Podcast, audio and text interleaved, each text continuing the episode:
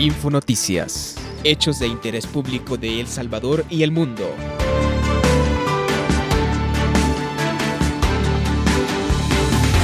Bienvenidos a este espacio informativo. Les saluda Roberto Machuca. Para mí es un gusto poder compartir con ustedes este noticiero. Sin más preámbulos, pasamos a los titulares. Elecciones en El Salvador.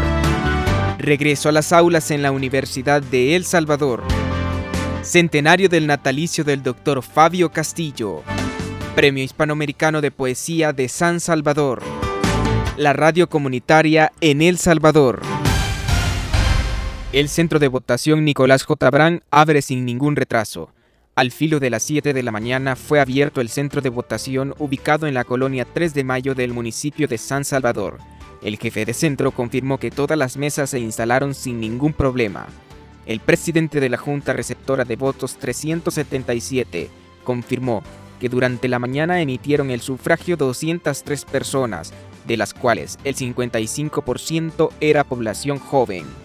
Miembros del partido Nuevas Ideas coordinaban a la población en la entrada del centro de votación para que se pudiera ingresar sin ningún problema a emitir el sufragio.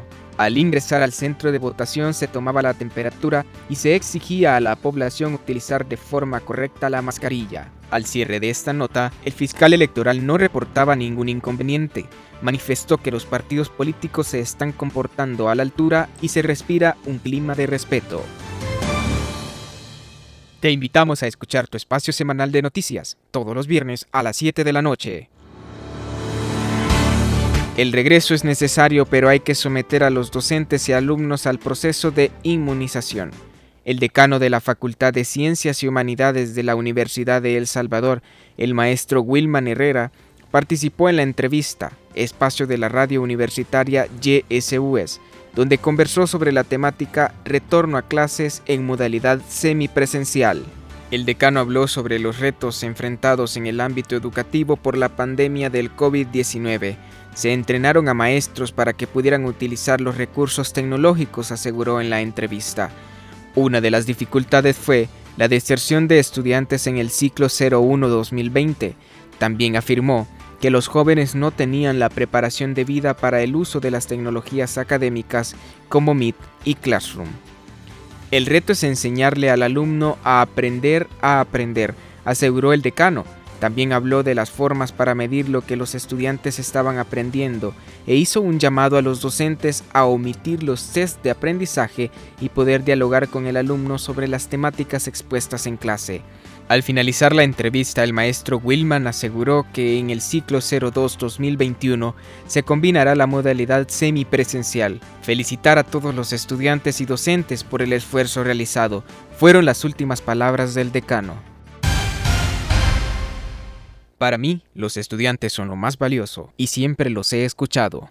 En la conmemoración del centenario del natalicio del Dr. Fabio Castillo, la Vicerrectoría Académica a través de la Secretaría de Arte y Cultura de la Universidad de El Salvador, organizó una conferencia delegado de la reforma universitaria impulsada por el doctor Fabio Castillo. Dichas ponencias estuvieron a cargo de doctora Luisa Castillo, doctor Ricardo Sol y doctor Raúl Ascunga, quienes expusieron el gran anhelo del doctor Fabio Castillo por desarrollar la Universidad de El Salvador. Por su parte, la doctora Luisa Castillo quien es hija del doctor Fabio Castillo, expuso la trayectoria académica de su padre. Ella expresó que él era un soñador y que soñaba con una universidad desarrollada. Por otro lado, el doctor Ricardo Sol habló sobre el impacto en Centroamérica sobre la reforma educativa. Él expuso anécdotas donde habló como estudiante sobre el doctor Castillo. La última intervención estuvo a cargo del doctor Raúl Ascunga, quien habló sobre el legado de la reforma universitaria estamos levantando un archivo digital de la obra del doctor Castillo. Son 10.000 folios, donde buscamos que más académicos se interesen por hacer estudios sobre el doctor.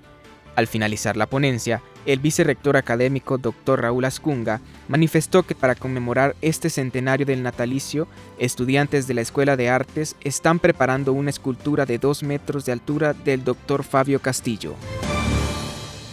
Las mujeres por años han sido silenciadas. Sin embargo, muchas quieren elevar su voz a través de la poesía. Es por ello que Bianca participa en el Premio Hispanoamericano de Poesía de San Salvador. Los dejo con la nota. Comencé a escribir por amor. En el marco del Día Internacional de la Mujer, Bianca Fernández, estudiante de la Universidad de El Salvador, compartió parte de su vivencia en el mundo de la poesía.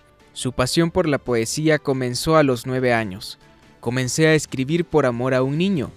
Además, su entusiasmo por la lectura la llevó a descubrir a su poeta favorita, Elvira Sastre, de origen español. Escribía como terapia. Esta fue una de las principales razones por la que Bianca se aventuró en el mundo de la poesía. Ella asegura que la inspiración llega de golpe. Para Bianca, ha sido reto incursionar en el campo de las letras, ya que es difícil encontrar mujeres que hagan poesía, sobre todo en El Salvador, donde no se impulsa y visibiliza el talento de las mujeres. Por ahora Bianca se encuentra a la espera de los resultados del Premio Hispanoamericano de Poesía de San Salvador. Ella afirma que se siente orgullosa de representar a su país en este concurso. Estás en sintonía de Infonoticias. La radio es para todas y todos. Finela García Asensio, periodista de Radio Guasapa, se dirigió a los estudiantes de la cátedra Redacción para Radio y Televisión donde compartió sus expectativas sobre la radio comunitaria. Ella afirmó que es un reto enorme poder llevar adelante un proyecto como este. Sin embargo, mencionó que era interesante ver cómo se involucra la comunidad en su funcionamiento. Nadie recibe un salario como tal, sino que cada uno de los colaboradores tienen sus emprendimientos y se les ayuda pautando con cuñas lo que ellos hacen, aseguró Finela. También mencionó que no reciben ayuda del Estado, ni tampoco se pautan con la radio. Sin embargo, habló sobre una iniciativa de ley que están impulsando en la Asamblea Legislativa. Al finalizar, invitó a los estudiantes a poder involucrarse o buscar una radio comunitaria, donde puedan ejercer la labor periodística. Agradecemos su sintonía. Les esperamos en otra edición de su espacio informativo Infonoticias ha sido un gusto compartir con ustedes. Hasta pronto. Infonoticias, podcast de estudiantes de periodismo de la Universidad de El Salvador.